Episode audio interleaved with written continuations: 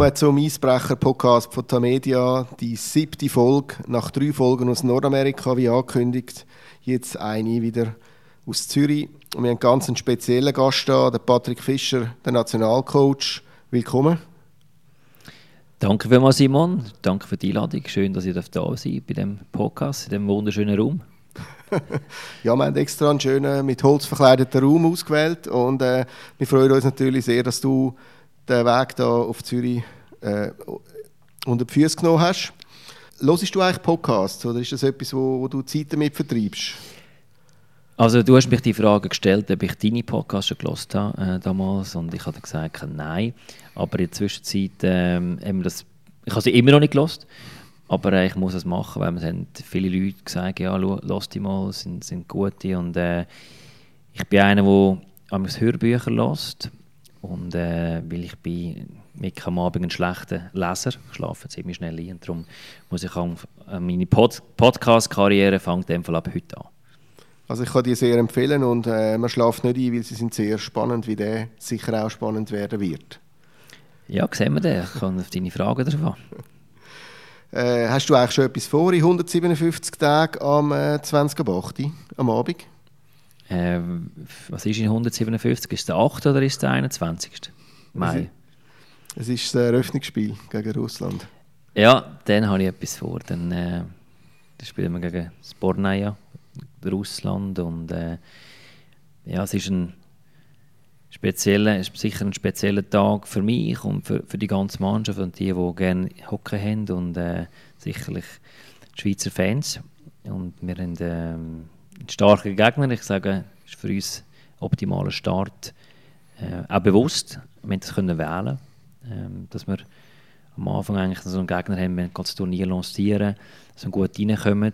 Und äh, sonst jetzt, äh, sagen wir jetzt mal, wenn ein, eher ein Gegner ist, der hinter dir ist, dann, ja, dann kannst du eigentlich fast nur verlieren. Und von dem her äh, freuen wir uns auf Russland. Wird ein äh, harter Brocken, ist noch weit weg, aber Vorfreude ist ja schließlich die schönste Freude. Also, ich freue mich extrem.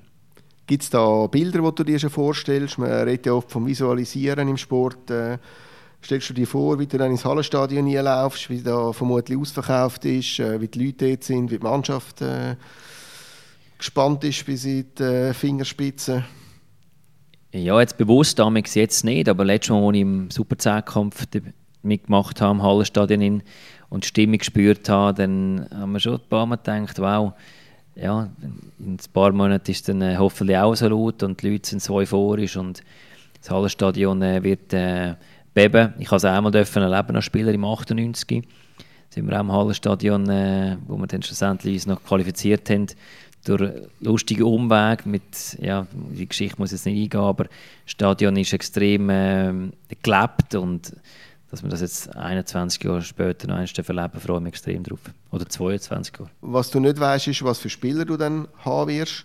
Ist es das so, dass du dir schon ein bisschen, hast du jeden Abend gehst du mit einer Wunschmannschaft ins Bett und am nächsten Tag wechselst du wieder einen aus im Flipchart, oder wie ist das?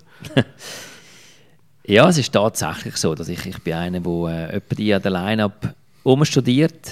Es ist, äh, es gibt auch ein gutes Gefühl. Ich, ich bin sagen wir, ein Coach, der das Glück hat, äh, einen super Coaching-Staff um mich herum und sensationelle Spieler. Und, und darum, die Line-Up ist immer äh, extrem gut.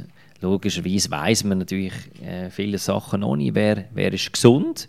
Das ist immer das Wichtigste, dass Spieler gesund sind. Und NHL-Probleme haben wir äh, mit Vertragssituationen, ob es Playoff, ob es noch spielen. Das sind alles noch so ein bisschen äh, Variablen.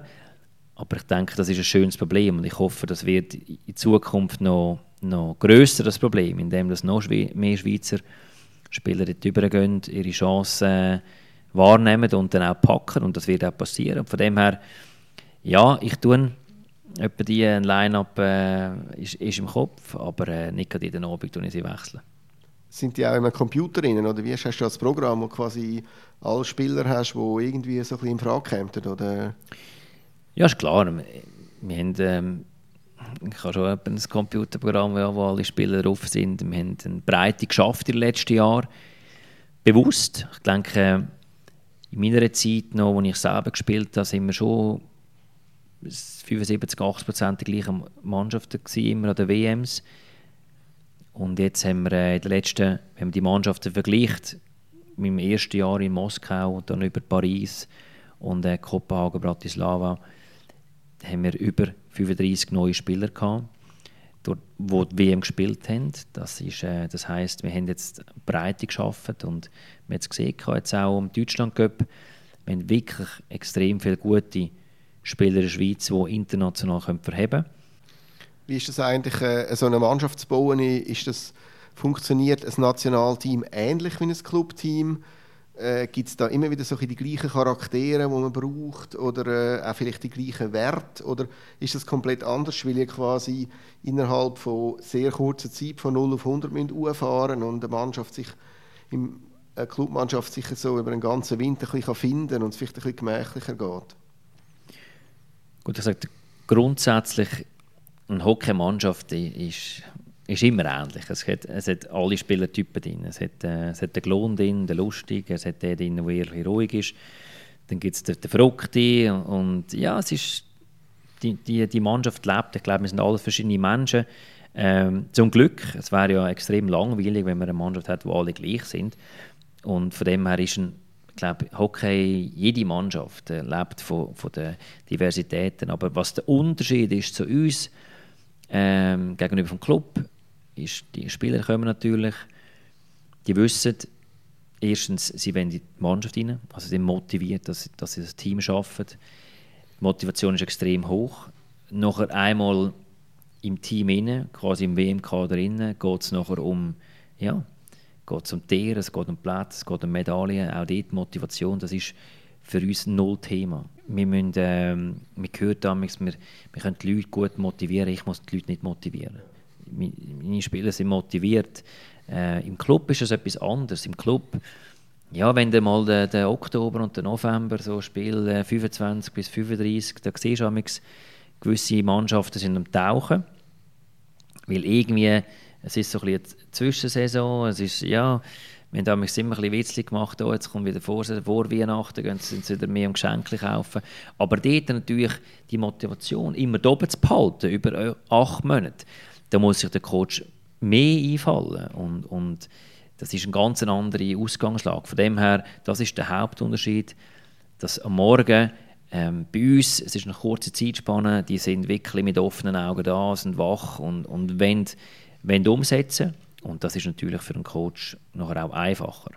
Ich nehme an, du kommst ab und zu ein Weihnachtsgeschenk über das Jahr äh, von einem Spieler, oder, der sich gerne würde, äh, für die Heim-EM empfehlen Nein, das äh, kommt bestimmt nicht über. Die wissen auch, es ist, ähm, ja, wir, wir brauchen keine, äh, wie sagen wir denn, ähm, schlimmer brauchen wir nicht, haben wir auch keine in unserer Mannschaft drin. Und, aber die, äh, die Spieler, der muss kein Geschenk machen.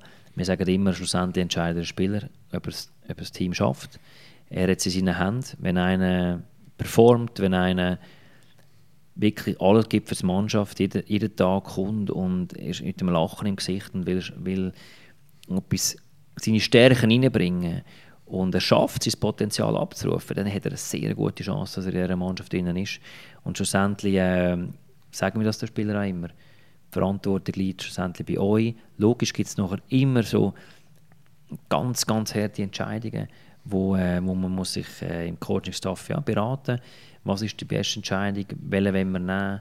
Ähm, und, und, aber normalerweise ein Spieler, der super performt und das Potenzial abruft ähm, und in dem Kreis ist, hat sehr gute Chance, dass er die WM kommt. Und wie, wie, wie schwer fällt dir das, so also Cuts zu machen? Hast du da schlaflose Nächte oder das heißt, du sagst, der Spieler entscheidet, das heißt eigentlich äh, ist es keine persönliche Angelegenheit, oder? Ja, Spieler entscheidet. Ich sage schlussendlich, er hat es in der Hand. Er hat es in der Hand, wenn er ähm, in dem, wie er performt. Aber dann gibt es Fälle, wo ja, die letzten Cuts sind immer mit Abstand die härtesten, weil dort dann hast du meistens Spieler dabei, die drei bis vier Wochen dabei sind bei dir. Das heisst, sie haben eine gute WM-Vorbereitung gespielt. Äh, sind all die, die besten Spieler vom Land sind schon da. Und jetzt geht es noch, okay, Spieler 14 und 15 von den Stürmer. Und einer von denen muss heimgehen. Und ich, ich sage immer ein Beispiel, ähm, ich habe zweimal den Tristan Scherwe heimgeschickt vor Moskau und vor, ähm, vor Paris als letzter Stürmer. Und wer den Tristan kennt, er ist natürlich der ist Leidenschaft pur. Für ihn gibt Hockey ist, ist seine absolute, äh, ja, das ist seine grosse Liebe. Er macht alles für das. Und für ihn der Traum, dass er mal an die WM gehen kann, ist natürlich enorm gewesen. Und wenn ich das dem sage, dann, dann weiß ich das, dass das für ihn brutal ist. Da zerstöre ich immer Traum und das ist für mich extrem schwierig, ähm, ja, dem, dem jungen Mann nachher in die Augen zu schauen und ihm das zu erklären, warum dass es so ist, weil es hat einen Grund zum Teil. Und dann ihm gleichzeitig das können klar sagen, du darfst an dem und dem arbeiten, an dem, äh, wenn du das weiterhin gezielt verfolgst, äh, dann wird der Tag kommen, du wirst an der WM sein. Und das ist nachher so die wunderschönen äh, kleine Geschichten behind the scenes, wo wir dann Tristan Scherwe ein Jahr später dann an den Olympischen Spielen mhm. gesehen und, und in Kopenhagen gesehen und ja, jetzt ein wichtiger Teil für unsere Mannschaft, aber die Prozess braucht es halt als Spieler auch. Wann fängst du an mit dem Teambuilding oder wie ist das? Also ich nehme an, wenn ihr äh, eben sechs Wochen oder vier Wochen vor der WM äh, schon mal einen Zusammenzug habt, dann, äh, dann musst du die Leute noch nicht äh, so mit so Symbol und so WM, äh, WM-Motto etc. abholen, oder? Dann ist es mehr ein Konkurrenzkampf. Dann fängst du an, wenn du weißt, das ist mein Team und mit was schaffst du da? Also ich bin, das ist auch wieder der Weg, der Prozess. Ich sage, am Anfang haben wir das extrem forciert, das ganze Teambuilding, die ganze Geschichte um den Stolz fürs Vaterland wieder, wieder zu spielen. Das war ein, ein, ein Problem vor meiner Zeit. Es hat Absagen gegeben, die mich immer gestört haben. Ich bin ein Spieler, gewesen, ich habe es geliebt, an die WM zu gehen. Ich durfte, ich weiß nicht, sieben oder acht WM spielen. Ich habe einmal auf die WM verzichtet, bevor ich in, in den Chat gegangen bin, diesen Sommer. Aber das ist ähm, für mich immer irgendwie ähm, schwierig zu begreifen gewesen, dass gewisse Leute einfach nicht kommen. Und, und von dem her ist es äh, das Teambuilding am Anfang vor Moskau haben wir das extrem probiert reinzutrimmen und, und das Verständnis wieder in die Spieler zu bringen, dass sie sagen, hey, es ist ihr sind Vorbilder, wir sind Vorbilder für alle Kids für unserem Land. Ähm, zeigen den Stolz für uns und ihr, ihr dürft, wir dürfen das Land vertreten.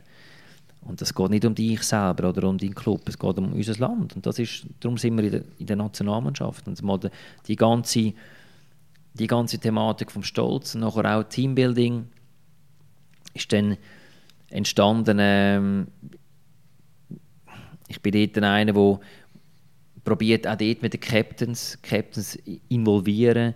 Ähm, das ist immer, wenn es von innen aus kommt, was wollen wir machen, dann hat das immer mehr, für mich immer mehr Gewicht und mehr Energie dahinter. Wenn, wenn, also wenn wir sagen, heute machen wir das und das und wenn etwas von der Mannschaft auskommt, dann ist mehr Feuer dahinter. Und dann, ja, es, ein, Beispiel können wir, können wir, äh, was wir gemacht haben in Paris, wir haben so damals wir haben Wolfpack, also das Wolfsrudel ist bei uns so ein, ein Begriff, dass wir ja, wir haben, wir haben zueinander, wir greifen einander an, wir wollen eigentlich, unsere Stärke ist, wir haben ein aggressives Mindset, wir, sind, äh, wir wollen sie umzingeln, wir wollen, wir wollen sie ja, überfallartig äh, auskontern oder auch in der Defensive, wir wollen sie immer eigentlich umzingeln, zwei gegen eins und das Wolfpack haben wir symbol, symbol symbolisieren. Und, und dann haben wir ein Team gehabt und dann haben wir eine Gruppe gebildet.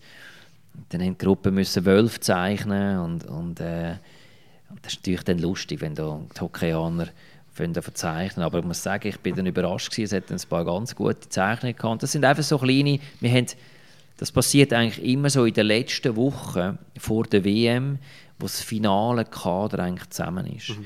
Weil wenn du so Geschichten vorher machst, ist es immer so ein bisschen schwierig, weil viele sind noch ungewiss, bin ich überhaupt dabei, ähm, gehöre dazu.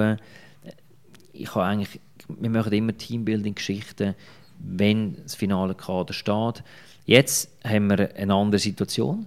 Die Mannschaft die kennt sich, die, der Kern ist, ist ähnlich, äh, sie freuen sich aufeinander und wir haben die Routine gehabt, dass wir immer, bevor wir die WM gegangen sind, sind ins Land gekommen, die Mannschaft ist miteinander gegessen, ähm, sicher auch ein, zwei Bier, ähm, vielleicht zu viel getrunken.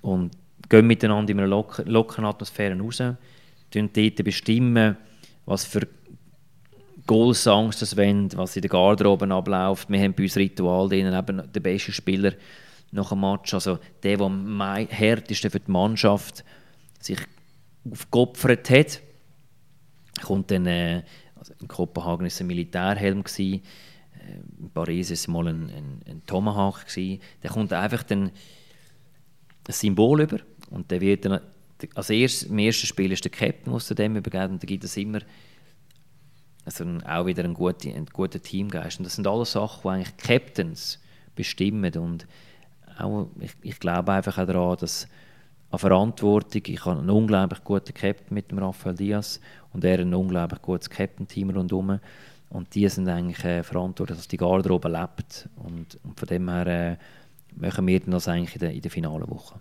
Und wer entscheidet, wer den Militärhelm oder den Tomahawk bekommt? Der entscheidet, wenn jetzt, sagen wir, der Rafael Diaz im ersten Match den, den Militärhelm im Enzo Corvi gegeben hat, dann hat der Enzo den Helm bei sich. Und im zweiten Match dürfte der Enzo aufstehen und sagen, wer er das Gefühl hat, hat den Helm äh, verdient und dann geht er nachher so weiter. Es ist ja noch speziell, weil jetzt der Heim-EM bevorsteht. Das heißt, sie werden nicht in ein fremdes Land gehen, sondern sie sind alle da daheim vor der Haustüre quasi. Ist das, ähm, ja, ist, ist das eine spezielle Herausforderung? Oder? Ganz klar. Ich glaube, das ist unsere grösste Herausforderung. Ähm, nebst den vielen extrem vielen positiven Geschichten, die man einfach hat mit der Heim-WM, ist das sicher eine, eine Herausforderung von der Ablenkung. Man hat, äh, wie du gesagt hast, mit Familie, mit Freunden, alle wollen vielleicht etwas von, von einem. Äh, bevor du nach Stadion gehst, ja, sind die Schweizer rum sagen, und, äh, gehen Gas und es ist ein, ein, vielleicht noch ein, eine Motivation mehr und, und was kann passieren, wenn man es will, gut machen kann man sich einfach rampfen und ich glaube, das wird unsere, äh, ja, unsere Herausforderung sein als Coaching-Staff, dass, dass Spieler den Moment können geniessen können, dass sie rausgehen, dass sie sich bewusst sind, hey, das erlebe ich vielleicht einmal in meiner Hockey-Karriere, draussen warten jetzt hoffentlich 10'000 äh, begeisternde Schweizer Fans mit roten Liebli und, und uns pushen und das rausgehen und spielen und den Moment wirklich können geniessen und, und alles geben und nicht, nicht, sich nicht verkrampfen. Vielleicht könnt ihr ja auf den Jütliberg gehen vor, einem, vor der Heim Das ist so ein markanter Punkt, wo man eine schöne Aussicht hat in Zürich. Ja, es gibt etwa einen schönen Berg äh, in der Schweiz. Jütliberg ist einer, ja. Du hast gesagt, es gibt ganz unterschiedliche Rollen in einer Mannschaft. Ähm, ein Clown, ein Leader, einer, der laut ist, einer, der vielleicht leislich ist, einer, der vielleicht auch ausgleichend ist oder wo man sagt, das ist jetzt schon gut, Jungs. Was bist du für einer als Spieler?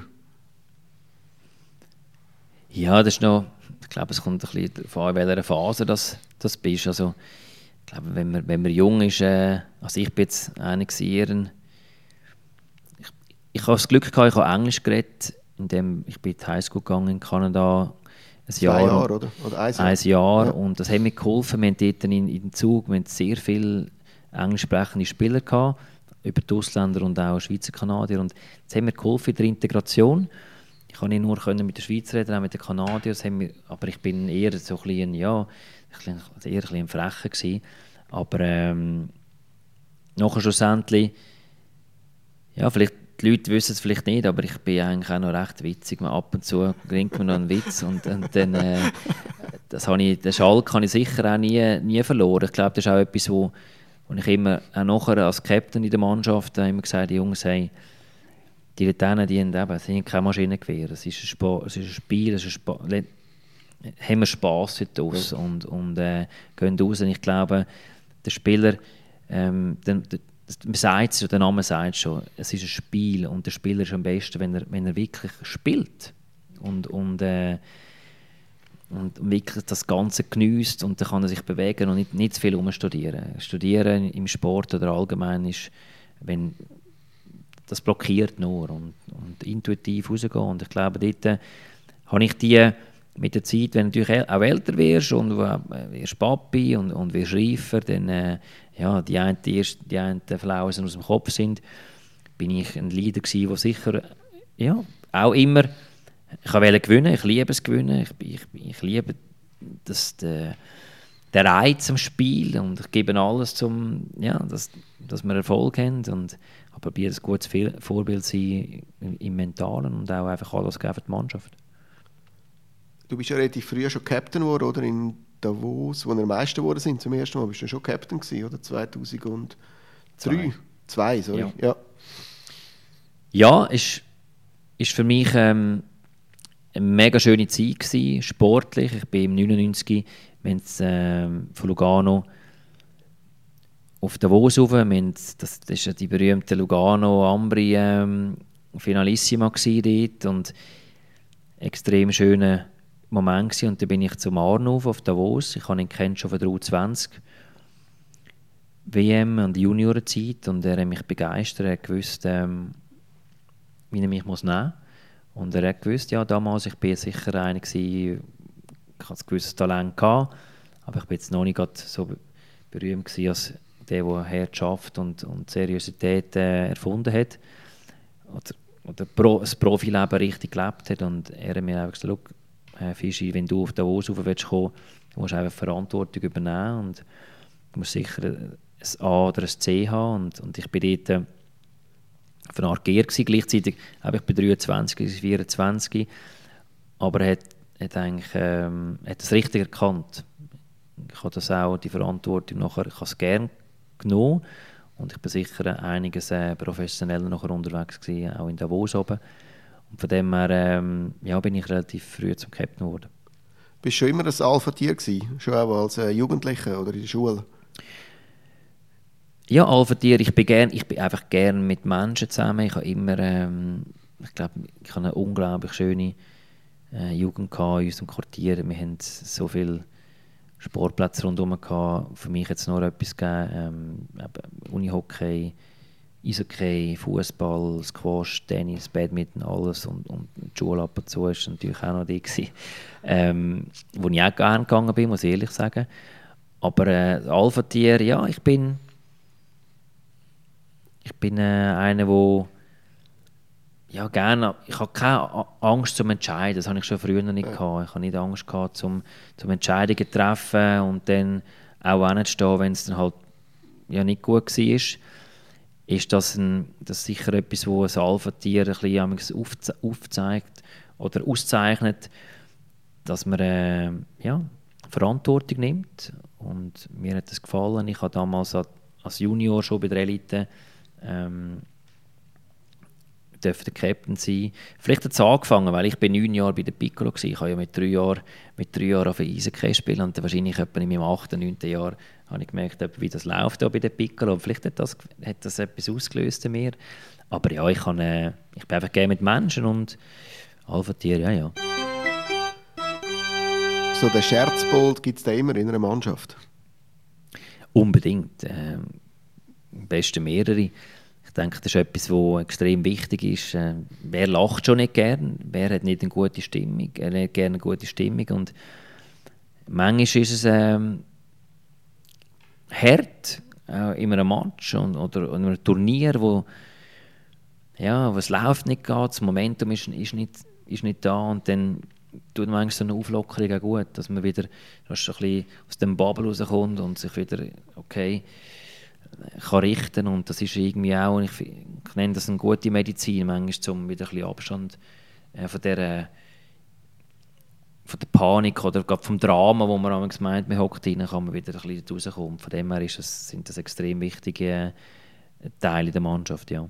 Wer ist der lustigste Team, äh, Teamkollege, den du je gehabt hast?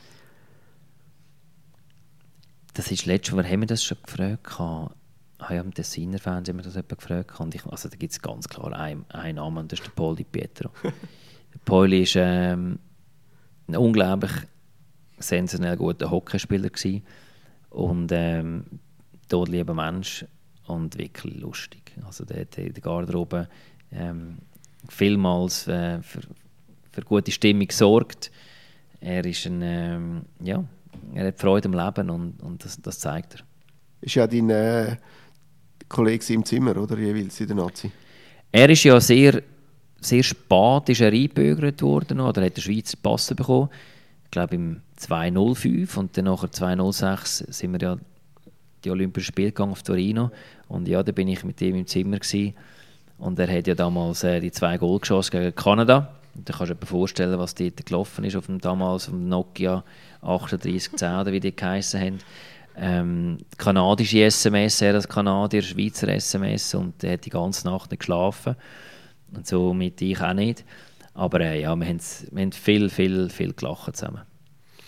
Funktionieren eigentlich Teams überall auf der Welt gleich? Also du hast ja auch in der NHL gespielt, du bist in Russland gewesen, wenn nicht so lange, aber äh, du hast sehr viel erlebt. Ist das äh, ist eigentlich das Muster immer das Gleiche oder ist das auch äh, ja, so ein bisschen Mentalitäts- oder Kulturabhängig? Ja, ich, ich denke, äh, also ich durfte Amerika erleben, ich habe auch Russland dürfen leben. Und mir hat gedacht, ja, Russland wird, wird vielleicht ein bisschen angespannt sein, aber ich muss sagen, ich bin extrem überrascht von den russischen Spielern, die, die haben dann auch Schalk, also es war wirklich lustig dort drinnen. Und, und ein Gespässchen äh, gemacht worden. Aber ich denke, der Unterschied ist, wenn du in eine Profimannschaft hineingehst, wo es wirklich die 18-Jährigen und die 35-Jährigen gibt eine andere Dynamik, als wenn du zum Beispiel ein Junior-Nazi bist, wo alle gleich alt sind.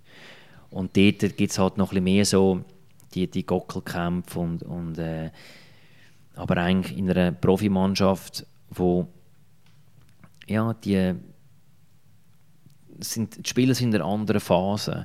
Man muss sich vorstellen, wenn du 18 bist, du hast Ziel, in, in, eine, in eine Mannschaft hineinzukommen, ein National League Team oder eben eine ähm, höchste Liga. Und dann bist du natürlich schon recht auf dich fokussiert. Und du gehst alles und du wirst den Platz und, und du kämpfst und machst und musst eins, zwei, drei, vier Jahre durchbeissen. Und dann sind es dann etwa 2, 23 und dann merken sie, ah, okay, da hat es ja noch eine Mannschaft rum. Und, und dann wirst du so langsam, kommst du so ein bisschen die Teambrüllen über, du, du wirst Teamspieler. Weil am Anfang musst du wirklich in die Mannschaft kämpfen und boxen. Und dann ist es schon ein, ein Einzelsport, eigentlich. Obwohl du immer mit einer Mannschaft bist, aber der Fokus ist bei dir. Und dann geht wirklich der Blickwinkel ein bisschen auf. Und wenn natürlich das so eine Mannschaft ist, wo all den Blickwinkel offen hat, hilft das natürlich auch. Es gibt Spieler, die das auch ähm, früh auftun. Das kann ich gerade erwähnen. Nico Hischi ist ein junger Spieler, der das extrem schon hat. Äh, die ganze, das, das Teamgedanke, anderen immer helfen. Und ich glaube, das ist etwas, wo und dann kommt so die Hierarchie rein, aber äh, die, die, die Mannschaften sind grundsätzlich, die Dynamik ist immer ähnlich. der Ralf Krüger hat ja sehr, äh, sehr schematisch ist vorgegangen beim Bau auf seiner Mannschaft. Es gibt, äh, hat bei ihm rote defensive und grüne offensive Spieler gegeben. Du bist ein Grüner Äh, ist das ein gutes Konzept oder ist das damals äh, eine gute Idee gewesen und würdest, hast du das Gefühl, das könnte man heute auch noch machen oder, oder wie, was haltest du davon? Ja, das, das ist, äh, das ist im, im Ralf sein, sein Handicap gewesen. Er hat hat leider zu wenig Spieler gehabt, die grün und rot sind. Ähm, du hast es angesprochen. Also zu wenig Grüne hat er gehabt? Ja, zu wenig Grüne. Ähm, oder zu wenig, zu wenig Rote, die auch Grüne können spielen können. Wir reden ja. von kompletten Spielern. Wir suchen jetzt äh, komplette Spieler. Die Spieler, die wir jetzt haben, die sind, die sind nicht nur grün oder rot, die, sind, die müssen beide sein. Wir verlangen das. Wir, wir suchen komplette Spieler, die, äh, wo wir defensiv vertrauen und wo wir wo offensiv auch etwas können. Also das haben wir, wir ein, ein, anderes, ein anderes System, aber der Ralf hat das äh, damals, äh, ich glaube, richtig erkannt, dass wir, du hast jetzt gesagt, wir haben zu wenig Grün, die Grünen und ich eingeschlossen, einfach noch nicht gut genug gewesen, um international da sich können durchzusetzen, offensiv zu kreieren. Wir haben nicht Match gewonnen mit der Offensive vor allem nicht gegen besser platzierte Gegner. Und von dem her ist das die richtige Taktik und er hat uns auf äh, die Landkarte gebracht vom Welthockey und wir sind in die Top 10 hineingerutscht und äh, darum jetzt ist, ist ähm, eine andere Ausgangslage. Ich erwarte, sei es jetzt Nino Riederreiter, dass offensive Qualitäten hat, aber dass er auch defensiv gut spielt und auch vom Erstlinienzenter, er muss gut äh, offensiv sein, er muss gut defensiv sein. Die, die nur, die, äh, die nur offensiv spielen, äh, im Sturm, die gibt es nicht mehr. Verteidiger gibt es noch eher wirklich noch die Rolle als defensive Defensivverteidiger. Die gibt es noch, die einfach im Boxplay spielen, die äh, die letzten zwei Minuten auf dem Eis sind, die wirklich ihres, sie lieben es, dass einfach niemand ein Goal schießt und niemand in dem Slot steht. Aber bei den Stürmer, die nur offensiv denken und nicht mehr, nicht mehr defensiv denken, die, die gibt es nicht. Gibt es äh, Momente, wo du dir als Trainer überlegst, wie hätte ich der oder er das gemacht, was du als Trainer gehabt hast? Oder bist du quasi schon völlig befreit von, von all diesen Gedanken? Nein, das fragt mich eigentlich nicht, was jetzt, was jetzt der Arne gemacht hat oder der Jean oder der Ralf. Aber ich frage logischerweise äh, mein näheres Umfeld, meine Assistenz, Coaches. Wir diskutieren alles. Ähm, oder GM, National Team, sei es der Raphael Nerito oder jetzt Lars Weber, das wird miteinander wird diskutiert und vielmals äh, machen wir nachher Sachen, die absolut nicht, nicht meine Idee war. Und äh, schlussendlich ist es einfach, was ist das Beste für, für die Mannschaft. Und von dem her äh, tue ich eigentlich nicht studieren, was, was der Ralf gemacht hat. Ich probiere es einfach bei unserem Coaching-Staff zu thematisieren. Du hast ja auch schon sehr, also sehr starkes Profil inzwischen entwickelt. Hast zum Beispiel jetzt auch gewiss, gewissen Spielern gesagt, äh, ihr seid nicht dabei an der Heim-WM, weil ihr, weil ihr euch nicht committed habt. Ist das auch äh, ein Mittel, um eine Gruppe zu stärken, also zum denen zu sagen, die dabei sind, das ist im Fall ein Privileg und äh, ist ja sicher kein einfacher Entscheid gewesen. eigentlich ist es, ist ein einfacher Entscheid, die Regeln zu machen, weil ich, ich finde, wie ich das vorher gesagt habe, es ist, wir sind, es ist kein Schülerturnier. Es geht um die Schweizer Nationalmannschaft und wir gehen an eine Weltmeisterschaft und ich glaube, das hat jeder Feuer und Flamme sein, wenn er, äh, wenn er die Chance bekommt und das ist etwas, wo, wo auch die meisten sind aber wir haben dann einfach gemerkt, okay, wir wissen, wir wissen, es gibt zum Teil für, für die Spieler eine, eine hohe Belastung und es gibt interessantere Termine als andere. Und, ähm, aber wir könnten nicht eben so das sogenannte Cherry-Picking, ich komme dann, wenn es einfach gerade spannend wird. Und das machen ja meistens eher die Spieler, die das normalerweise können, also quasi die, die gesetzt sind. Und das ist einfach nicht fair für die Spieler, die, die immer kommen, die dann halt vielleicht auch der unangenehm Zusammenzug kommen, in die Slowakei raus und, und äh, sie kommen da jeden Zusammenzug und nicht nur an die Olympischen Spiele und an die Heim-WM. Aber wenn, de, wenn man die Regeln nicht hat. Und, und eben die sogenannten Cherry-Pickers, die nur dann kommen, wenn es lässig ist, kommen dann vor der, Olymp vor der Olympischen Spiele. Und der, der immer kommt, muss dann daheim bleiben, dann geht bei mir die Rechnung nicht auf. Und ich glaube, die Spieler ähm, schätze das auch, dass wir die Regeln eingeführt haben, weil wir haben in den letzten Jahren ähm, vor meiner Zeit jetzt viele Spieler gegeben, die wegen einfachen ähm, sag jetzt mal Verletzungen oder, oder einfach Ausreden sind sie nicht gekommen und das, das schwächt äh, schlussendlich unsere Mannschaft, unser Land. Ich, ich, ich appelliere immer, die Spieler, wir sind da ausgebildet worden, sie verdienen das Geld mit, mit dem Sport und das ist ein Weg, um, um das zurückzugeben, dass man, dass man aufgeboten wird, dass man, äh, und man ist gesund, dass man geht. Hat es damit so äh, auch soll sagen, emotionale Gespräche gegeben mit solchen Spielern, wo, wo du gesagt hast, du bist nicht mehr dabei oder du bist ja, absolut. Ich denke, das, das gehört den Spielern nicht gern, wenn man ihm sagt, äh, ja, wenn du die Entscheidung jetzt triffst, das, das bedeutet, dass du einfach, dass du nicht mehr dabei bist. Und dann probiert natürlich immer jeder ein bisschen auf seine Art, ja, aber äh, jetzt bin ich immer gekommen und jetzt, und jetzt äh, jetzt habe ich eine spezielle Situation. Ja, es gibt immer spezielle Situationen. Schlussendlich äh, müssen wir noch mit ja, die, die Wand ziehen. Und, und wir haben das äh, immer klar kommuniziert. Bis zur Heim-WM ist einfach null Toleranz. Wenn, wenn man gesund ist und der Club lässt einem gehen, jetzt, das ist mehr Nordamerika, und man kommt nicht, ja, dann war es das. Man sagt ja gern, äh, ein gutes Team ist, das ist mehr als die Summe der Einzelteile. Wie, wie entsteht das oder wie entsteht die Dynamik und wie kannst du die fördern als, als Coach? Wir können es nur thematisieren. Ich denke, wir sind also wir, ja, wir, wir sagen immer, wir bilden Team und Characters und wir tun eine Mannschaft zusammenstellen, wirklich mit, mit guten Menschen, die wo, wo respektvoll umgehen untereinander, gegenüber vom Gegner, von den Schiedsrichter. Wir glauben an das, wir wollen auf Deutsch keinen Sauhaufen haben. Wir, wollen, äh, wir sind eine Mannschaft mit, mit klaren Werten und äh, ich glaube, das sehen wir auch, die Mannschaft, obwohl wir auch in, in Moskau, wo wir getaucht sind dort, wir haben einen guten Teamgeist gehabt, wir haben gekämpft bis zum Schluss.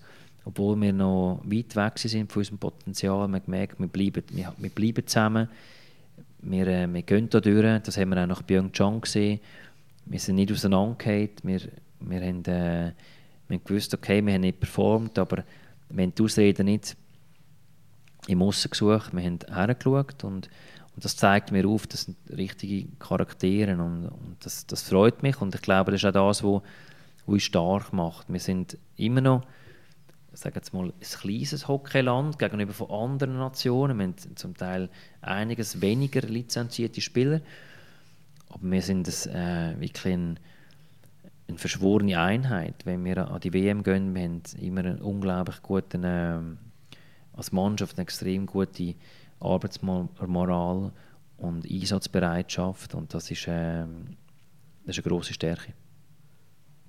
Die Schweiz ist ein kleines Land, das heißt, es kennen sich eigentlich alle Spieler schon. Bei den Kanadiern ist es zum Teil so, die kommen da und dann sagen sie Hi und danach stellen sie sich mal vor. Äh, ist das ein Vorteil, dass man sich schon kennt aus der Liga oder aus den Junioren-Nationalteams? 100 Pro. Ich denke, ein, ein Team Building, äh, wenn man sagt, wenn man ein Teambuilding eine Strategie aufstellen, sage ich immer, okay, du musst Verbindung schaffen. Du hast eine nähere Verbindung zu deinem Bruder als zu einem anderen Menschen. Warum? Du, hast einen, du kennst ihn länger, du hast eine stärkere Bindung zu ihm, du kennst vielleicht äh, seine Frau, du kennst Geschichten von ihm und du hast einen, einen, einen ganz anderen Zusammenhalt, als wenn man einen Menschen, den einfach noch nicht so gut kennst. Und darum ist das für uns ein Vorteil. Wir sind, wie ich vorher gesagt habe, wir haben jetzt einen Kern, der ein paar Jahre lang miteinander zusammengelaufen ist. Sie sind, ich weiß, sie sind gern miteinander zusammen, die freuen sich, wenn sie sich wieder, wieder sehen und, und das gibt Kraft. Aber ihr habt auch drei Sprachen oder zumindest zwei große Sprachregionen. Wie, wie, wie, gehst du mit dem um? Wie, wie redest du in der Kabine? Ich meine, du kannst ja perfekt Italienisch, Deutsch ist deine Muttersprache, Französisch kannst du auch recht gut, Englisch auch. Wie, wie redest du Englisch? Oder? Ja, also mein Französisch, danke fürs Kompliment, aber es ist nicht wirklich gut. Ähm, ich verwünsche mich einfach immer, äh, ich will eigentlich, ich probiere immer Deutsch zu reden, dann komme ich ins Englisch rein, weil Englisch ist halt so äh, die Hockeysprache. Aber ich probiere eigentlich bei Ansprachen mehr Deutsch zu reden. Manchmal in der Garderobe, im Training kennt es halt viele, viele Sachen, sind einfach englische Ausdrücke, aber es ist sicher äh, mehrheitlich äh, Deutsch oder Englisch, eines von diesen beiden, aber dann, wenn es jetzt Dessiner sind oder jetzt ein Noah Roth, äh, wenn wir Deutsch reden, tun wir einfach das Thema noch übersetzen. Das ist null Problem. Wir haben, wir haben intelligente Spieler. Die meisten französisch sprechenden Spieler reden auch sehr gut Deutsch bei uns. Von dem her, ähm, ja, ich, werde, ich probiere eigentlich immer vermehrt Deutsch zu reden, aber ich ertappe mich, dass ich gleich wieder Englisch am Schwätzen bin. Das verstehen sicher alle, oder? Das verstehen alle, was es geht. Ähm, ich muss halt das Switch immer machen für den Tommy auch, Albalin, vor allem wenn wir Übungen erklären, wenn wir in der Videosession sind, dass er versteht, von was wir reden. Und äh, das ist so ein bisschen äh, ihm gegenüber, ja. wer verteilt eigentlich äh, Zimmer? Also wie, wie wird bestimmt, dass, äh, wer mit wem ist? Kann man das selber auswählen oder äh, überleistet ihr da, der könnte mit dem passen? Nein, das können die Spieler eigentlich selber auswählen. Äh, die sind alt genug und groß genug und ich, ich glaube, auch dort, ähm, ja, wir behandeln sie wirklich wie erwachsene Menschen. Wir haben eine Verantwortung. Bei uns gibt es keine Nachtruhe oder Zimmerstunde. Ähm, die wissen, ja, die wissen wirklich, wenn sie ins Bett gehen und wie sie sich verhalten müssen. Und auch die, die, äh, die gerne miteinander ins Zimmer äh, äh, können gehen. Das heißt, du hast noch nie Problem gehabt, dass äh, ein paar noch im Ausgang am Morgen um zwei? Ja, seit, seit vier Jahren habe ich bis jetzt noch nichts gehört, dass irgendetwas passiert ist. Und von dem her, äh, ja, vielleicht ist schon mal der eine oder andere abgeglichen. Und ich weiß es nicht, aber von ist, ich, so wie ich die Mannschaft in den letzten WMs eigentlich angetroffen habe, immer sind, sind sie energetisiert, sind wach bis, bis, äh, bis zum Schluss. Wenn wir in Paris oder in Bratislava oder Kopenhagen, wir haben den Level können behalten von der Energie her und ich glaube, die Spieler sind wirklich äh, die sind reif und, und, von dem her ist das ist kein Thema. Wir geben ihnen, wir geben ihnen an der WM immer einen Abend und sie wissen, hey, es gibt einen Abend, da können sie rausgehen, da gehen sie miteinander. Das ist immer das schön zu sehen, die gehen alle miteinander, immer, da gibt es keine, keine Gruppe, die gehen an einen Ort und äh, haben es lustig miteinander. Müssen wir auch in, in Zürich vielleicht fast ein bisschen abschotten, oder? Äh, ich nehme an, heim darf man nicht gehen, oder? Wenn man jetzt, auch wenn man in der Nähe wohnt. Ja, das ist sicher das ist ein Thema, wo wir, wo wir intern noch wieder genau besprechen, wie, wie wir es wieder machen. Es wird sicher auch dort wieder Fenster geben, wo man, wo man Familie kann treffen kann. Das haben wir an der WM auch. Es gibt ja viele Eltern und Freundinnen, die an, die WMs nachreisen. Aber es ist sicher nicht so, dass, äh, dass Spieler immer in der Abend können schlafen können. Das definitiv nicht. Geschlafen wird bei uns im, im Hotel. Aber sie werden, sie werden Zeit haben, um, ähm, um ihre Freunde zu sehen. Aber wir uns thematisieren in der Mannschaft. Es geht immer, ich denke immer, es geht über das Verständnis. Der Spieler muss es begreifen. Und dass wir die Regelung einführen, wir wissen, unser grosse, die grosse Herausforderung ist die Ablenkung. Und das ist eigentlich nur eine Massnahme, dass wir äh, ja, die, der können ein bisschen entgegenwirken können indem dass wir einfach wissen, okay, wir sind hier im Hotel oder wir sind im Stadion und wir haben die Fenster, wo, wo die Freundinnen können sehen oder die Family und dann ist das kein Problem. Was mich noch interessieren was machst du eigentlich in 173 Tagen am 11. Abend? Das ist der 21. Mai. Ja, ähm, ich hoffe äh, im absoluten Ecstasy mit, mit allen anderen im Stadion und, und äh, hupenden Autos von in der Schweiz. Ähm, das ist klar, wir haben, das ist ein Traum von, von allen. Ich denke sicher von acht Mannschaften, die, die an, die WM gehen, die, die sich die Chancen auch können aus, ausrechnen. Wir sagen, wir, äh, der Sport ist, äh, ist extrem fair. Ich glaube, am Schluss gewinnt der, der es auch verdient, der hart arbeitet, der hart, hart, hart vorbereitet, der mental robust ist, der der weiß, wie man kann, ähm, Herausforderungen annehmen und lösen und, und das Glück auf seine Seite kann zwingen und, und wir werden alles daran setzen, dass wir zuerst die äh, schwere Gruppenphase überstehen und dann nachher äh, das Ziel mal geschafft, dann geht es nachher Match für Match und logischerweise, wir haben jetzt, ich sage jetzt mal, eine Mannschaft, wo wir wissen, äh, wenn wir das Potenzial abrufen, können wir jede Mannschaft schlagen und äh, das ist ein gutes Gefühl. Also gerecht ist es 2018 in dem Fall, wo ja so ein bisschen ein äh, Heartbreaker war für euch im Finale gegen die Schweden. Schlussendlich haben die Schweden, äh, ich glaube, sie haben auch gar kein Match verloren im Turnier dort, im 2018. Sie haben eine sehr gute Mannschaft gehabt, haben auch gegen uns einen sehr guten Match gezeigt. Ähm, die Schweden sind ein absolut äh, sensationelles Sportvolk die gewinnen auf, auf vielen Ebenen. Und ja, mit den damals äh, wir haben einen unglaublich guten Lauf gehabt, wir haben ein gutes Turnier gespielt, aber wir haben ganz klar noch äh, Steigerungsmöglichkeiten. Ich bin, ich bin überzeugt, wir haben dieses Jahr in Bratislava spielerisch eigentlich besser gespielt gehabt, obwohl wir wenig, weniger gewonnen haben, aber wir sind näher gekommen und Und wir sind ständig am Wachsen. Und ein Thema ist wirklich die, wenn wir die Führung haben gegen absolute Top-Gegner, wie dort im, im Finale 2-1 oder im, Halbfinale schon Kanadier 3-1 oder im Viertelfinale gegen die Finnen 3-1 und wir haben immer noch ein Goal bekommen. Das ist auch in Bratislava wieder passiert, dieses Jahr. Das ist die Lehre dort noch unter höchstem Druck können wir besser noch verteidigen, dass wir die Wellen können besser äh, abwehren und, und dann wird es eines Tages länger. Patrick Fischer, danke vielmals für das äh, spannende Gespräch. Ich hoffe, ich habe dich ein bisschen gewundert gemacht auf äh, Podcasts äh, als Hörer. Es war sehr spannend gewesen und äh, ja, nur noch gut 150 Mal schlafen und dann geht es schon los an der Heim-EM. Danke vielmals. Merci vielmals, Simon. Hat Spass gemacht und ja, 150 Mal schlafen, 150 Podcasts, ja, dann bin ich dann ein weiser Mann. Danke. Merci.